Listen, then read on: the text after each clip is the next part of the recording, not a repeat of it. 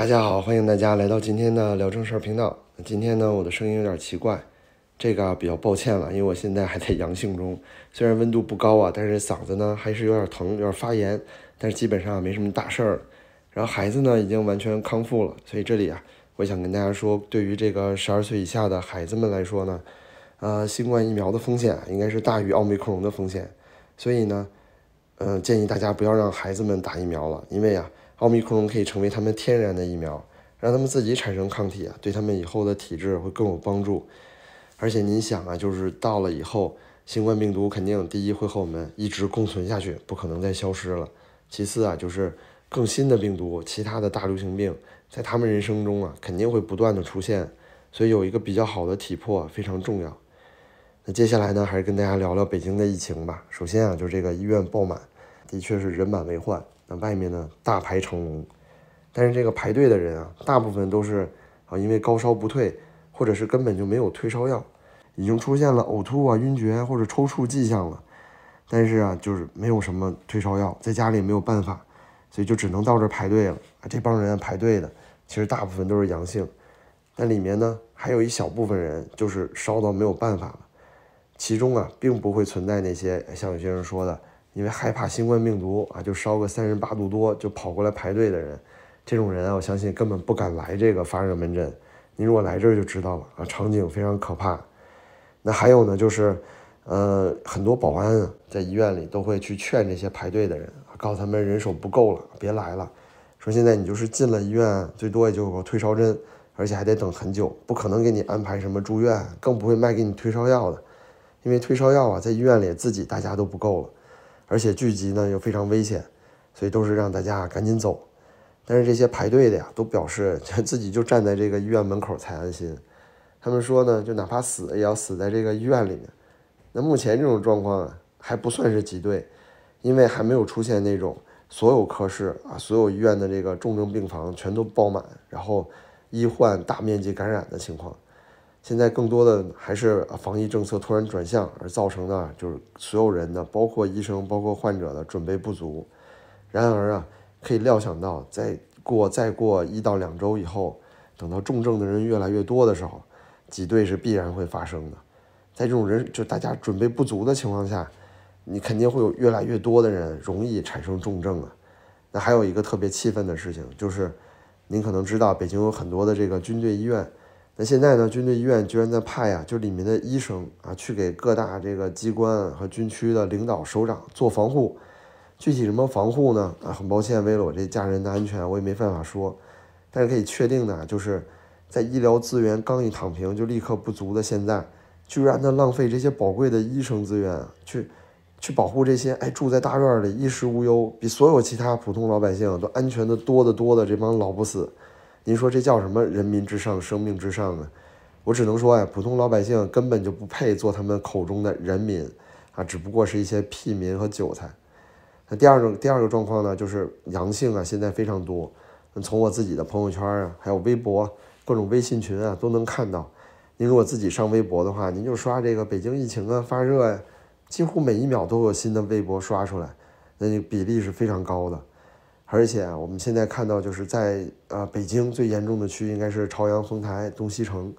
那住在郊区的呢，目前相对还好一点。但是啊，整个北京来讲，应该至少一半以上的人都阳性了，感染率非常高。最关键的是，在感染就人群里发热的比例又很大。我现在看到的很少有这种啊，我阳性了，但是我并没有发烧的状况。但这里面呢，也包括说啊，如果你真的阳性了，完全没有症状，那也许你根本就不会去测。它的确也有这一点情况存在，但是以这个人数来看，就大家报阳性、报发烧的人数来看，已经是占相当大的比重了，绝对不是说啊完全无症状，是百分之九十九十以上，应该不是这样的，绝对不可能到这么大的比例。同时，我们还看到了很多有意思的啊，跟普通的这个新冠症状不一样的症状，比如说有些人出现了这个后脑剧烈疼痛，针扎一般；有些人耳鸣。有些人幻视啊，还有些人出现了三叉神经痛，就是脸部的神经痛。那我这里觉得很难说啊，有没有精神因素在里面？嗯，可能呢，在这个第一波爆发的时间里啊，大多数人内心还是非常恐慌。那如果之后第一波人渐渐康复了，然后这个宣传效应起来之后，也许会对这个状况有所好转。第三，咱们就必须得说一下这个老年人了。现在老年人啊，依旧是处在这个自封的状态里啊，自己封自己，根本都不敢出门，瑟瑟发抖。那我问了身边的大部分朋友，包括家人，那老人现在呢，总体来说感染发烧的比例啊，比中青年人低很多的，差不多也就两成不到吧。以他们现在，比如说我说到两成啊，基本上就是，呃，比如说一个老人我认识的，那他周围所有的朋友，他看了一下，哎，老哥哥老姐姐们算下来，可能也就只有百分之二十的人发烧了。其他人呢都还没事儿，当然了，大家都在家里憋着呢。这也是为什么呀？现在还鲜有那种重症和死亡病例啊，因为这些老人慢性病啊还在自我保护中，不敢出来。那中国这一波疫情呢，应该大概率和日本、新加坡的节奏啊是类似的，就是死亡病例大多是出现在第一波高峰之后，等到大范围人员流动啊，病毒传播的到处都是了，还有就是老年人慢性病扛不住，必须要出来的时候。死亡和重症啊，就该开始逐渐的涌现了。还有第四点呢，就是大家也不用再约打疫苗了啊！现在疫苗啊，不管是社区医院还是药房，几乎都约不了了。有的地方是没疫苗，但是更多的地方是没人手，就打疫苗的人啊，现在都不多了。要么就是自己在发烧，要么就是自己在发抖。这里我想说呢，对于那些已经扩散的城市啊，就像北京、广州这样的，大家就不要再去打疫苗了，尤其是老年人。因为疫苗打完之后呢，肯定会导致你一定时间的免疫力短暂的下降。那这段时间下降啊，是因为对灭活病毒，人体要产生反应，你会有一些发烧的症状。如果这个时候再感染新冠的话，大概率啊症状会更严重。而且像那些打过灭活疫苗的人给我们的反馈说呢，如果你在感染的时候，同时还感染了流感，那你的肺部啊非常容易产生那种抗原性的结节。而这种结节呢，短期啊可能不会消除，长期呢。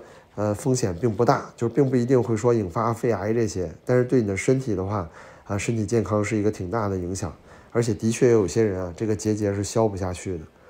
那现在关于这个北京疫情的爆发，我觉得有几个传言特别想跟大家聊聊。首先就是这个很多南方啊，南方人在传播说，呃，广州这边的都是 BA 五啊，北京那边的都是 BA 七，所以呢，BA 七现在症状更严重，这是为什么？北方人包括北京人。都在发烧，症状更恶劣一点。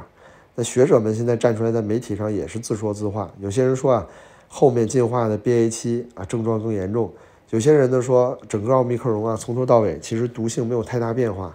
这里其实我是相对比较赞同的，因为毕竟啊，如果奥密克戎毒性出现大的变化的话，它就不会再叫奥密克戎了，它就换一个字母了，就像 Alpha 到 Delta，Delta 到奥密克戎一样，它后面还会再换啊。那身处北方的朋友们呢，最大的感触就是。最主要的症状严重的原因，其实就是流感、新冠双重感染。因为毕竟啊，如果您看现在北京和广州的天气温度对比，那几乎差了将近二十度。而且对于北京来说啊，冬季的时候大家不是烧这个集中供暖嘛，烧锅炉。但这种集中供暖有暖气的时候，其实大家倾向于关上门窗，空气不流通的时候，整个楼里在这个流感病毒啊就更容易扩散了。那大家在这个时候既有新冠又有流感的情况下，那症状不强才怪呀！而且呢，很多老百姓现在也都认同了，说如果这个病当初夏天的时候就开放，四月的时候就开放，绝对好过现在冬天啊！那科学界也是基本产生共识了，就奥密克戎目前来说，毒性方面根本就没有变强或者减弱一说，略微的变化，但是根本不明显。那这也就佐证了，就整个世界都在开放的时候，中国就应该跟着开放。现在看，比所有国家至少晚了九个月，就为了这个。啊，圣上的登基，为什么呢？因为你不能让这个共存的死亡和混乱发生在二十大登基之前啊。那可见中国老百姓就是他们眼中的韭菜啊，是一尊眼里的耗材。第二种留言是什么呢？就是粉红最爱说的，说你要恨啊，你就去恨那些哎举白纸上街的学生们吧。说要不是他们呀，逼着党中央放开，你能现在这么快就开放吗？搞得现在天怒人怨啊！居然还有人说啊，说国家照顾你三年了都。你现在突然喊上街喊说共产党下台，说国家太寒心了呀，所以就给你开放了。我这个说法也太荒谬了。首先第一啊，到底谁是国家？那党算不算国家？那您说汉唐宋三朝改了三个姓，您能说改朝换代的时候中国就亡国了吗？那汉朝转到唐朝的时候中国亡了吗？唐朝到宋的时候中国亡了吗？哪怕是后来啊外族入侵中国真的灭国了，到了元朝的时候。那粉红们，你们看看你家里教科书元朝是哪个国家？元朝是不是中国呀？这里最重要的一点其实是在于为什么要开放？这跟国家一点关系都没有。原因啊，就是因为封不住了，因为这个动态清零它溃败了呀。那这个时候啊，就是代表着整个时机就晚了，因为已经开始变冷了。哪怕就没有新十条，其实现在也一样是到处爆发了。最主要的就是二十条当初公布的时间是在二十大以后，对吧？登基之后，你就错失了四月份共存的最佳时间了。随后呢，党中央明显是打算明年三月换班之前呢完成共存。那这样的话，混乱和死亡的数据啊，至少不用新一就是新一届的官员在背了。而且最关键还是不会出现发生在两会期间的混乱。还有，我就认为现在放开就是对的，哪怕是说在冬季放开，你也比封城度过等整个冬天要强啊。您想想，如果接着动态清零干到明年三月份，真的要封住病毒的话，那因为次生灾害要再死多少人？不管是乌鲁木齐大火，还是那些啊得不到急救的孩子，就那些跳楼的人，多少个生意要死亡，多少人要破产。所以说，就像这个政府啊，他考量的重点根本就不是人的生命，那肯定永远都是啊党中央习一尊的政治利益和他的脸面。有些人呢，甚至非常搞笑，但是一针见血的指出来，说现在习一尊就是从严防死守啊，一瞬间转向到酒后驾驶了，横冲直撞了。那我现在就总结说，这次放开到底错在哪儿？第一就是你为什么要伪造数据，让人们呢误以为新十条之前疫情没有大面积爆发。以至于很多人啊都准备不足。第二就是为什么你不能让新十条推迟个几周执行呢？对吧？并且你可以让退烧药限购啊，这样民众可以买药，然后准备好迎接病毒传染。第三就是魔鬼化、妖魔化宣传这个奥密克戎，让整个群众啊都产生恐惧。那你为什么现在转向转的这么厉害？说什么新冠不如流感？那去年上海的这个疫情结束之后，张文宏出了研究的文章啊。证实了这一点啊，毒性就是低。那你那个时候为什么把张文宏的文章全都屏蔽删帖呢？为什么国家不能啊，在这个放开陷入混乱的时候给民众一点补贴呢？哪怕官方发点退烧药也行啊。就既然这些中中央的坏逼啊，就一早就知道三月之前要开放了，那你为什么不提前让这些药厂大规模生产退烧药呢？大家知道中国的药厂啊，很多都是国有的，你完全可以做得到啊。所以啊，就如果大家看到这些啊傻逼战狼分红五毛监狱区，就千万别犹豫。就这帮人呢，就跟夜壶差不多少，你就先给他们讲些道理啊，然后你就三字经招呼就得了。哎，你不用担心说要不要说服他们，因为这帮人啊就非傻即坏。那咱们主要骂他们呀，就为了自己爽发泄一下。另外呢，就是等这个粉粉区呢被铁锤，另外呢就是等这个粉区被铁锤锤过之后。说不定啊，有那么一丝几率，就想起咱们今天说的话，哎，就想明白了。最后呢，还有一点想跟大家说，就是这次啊，开放到疫情平复之后，之前也跟大家聊过这一点，到时候确诊和死亡数据啊，一定会大幅度的低于其他国家。那其实这就更好打那些粉红啊、小战狼的脸了。就你们政府说的奥密克戎变化啊，毒性变化不大，然后现在死亡率又这么低，根本连流感都不如。而且你早就知道这一点，那你为什么不早放开呀？是不是骗了你了？另外呢，说点题外的，就和大家说啊，这个小粉红呢，其实可以作为大家平时交朋友看人的一个黄金标准。那我自己绝对不会认为说啊，这个人不是粉红就一定是好人，肯定不是这样。但是如果是战狼粉红，那百分之一百这个人人品有问题。就比如说自私自利啊，偏袒势力啊，呃，蛇蝎心肠啊，其实大家生活中啊都要避开这样的人。那另外呢，今天美国之音也有一场讨论，就问啊，现在的突然的清零转向，到底是因为啊人心不齐啊，大家拿白纸上街了，还是因为经济呢，经济要崩溃了呢？要我说啊，这两个因素肯定全都有，但是最核心的东西啊，他们可没说，就是因为动态清零溃败了呀。他们说，在研究动态清零为什么转向的时候，你得有一个权前提，这个前提就是你得能够选择转向和不转向。其实这次开放能看得出来，对于习来说，他根本就没有了不开放的选项。他如果不开放的话，就意味着在动态清零之下出现新冠肺炎的大面积爆发，而且无可封控啊！除非把人要全都关起来，每一个人都关起来，那怎么可能呢？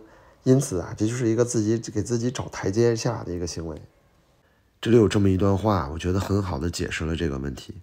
他说：“最新十条出台啊，彻底否定了。”习近平的清零，这是外力下的全面崩溃，包括了国际反对、全国民众冲卡解封、白纸革命、地方财政几乎崩溃，还有内部分裂，而且留下了大型的烂尾现场，有没完成的药物开发，没完成的有效疫苗，根本还没来得及建立的基层医疗系统，没没有建设足够的 ICU 床位，然而，却耗光了医保，浪费了数万亿资金，GDP 减少了三万亿，无数企业个人破产，无辜死亡。这就是最核心的一点，整个动态清零三年以来全面崩溃，不仅仅病毒清不了零，反而啊，其他所有的计划全都失败了。甚至今天啊，还有很多人特别开心的转发这么一条新闻，就是关于呢通信行程卡服务终止了，行程码要消失了啊，大家非常开心，说终于没有行程码了，估计这个健康码啊也快了。但是这里啊，大家忘了。最关键的问题并不在于这个行程码和健康码，而在于背后啊，建设这套系统，并且能够把这种限制人身自由的东西强加给个人的这个系统，和那个人那个无比权力的这个系统，这才是真正背后的原因所在。他今天做了这件事情，但是由于他想要放开，所以他暂时放你一马。但以后这个东西难道就永远消失了吗？一定不会的。总会有种种方法，各种方法，再把它重新带回来。毕竟啊，行程码、健康码这个东西已经根植在所有人的手机里了。因此，未来的这些年，我们一定会很快再见到这两样东西，这个电子枷锁。最后，感谢大家收看今天的节目，您的支持对我非常重要。感谢您可以点赞、订阅这个频道。同时呢，我们会继续为大家跟进中国疫情的状况。也会有一些啊和疫情无关的话题，呃，那么就到这里，大家都多多保重，谢谢大家，咱们下期再见。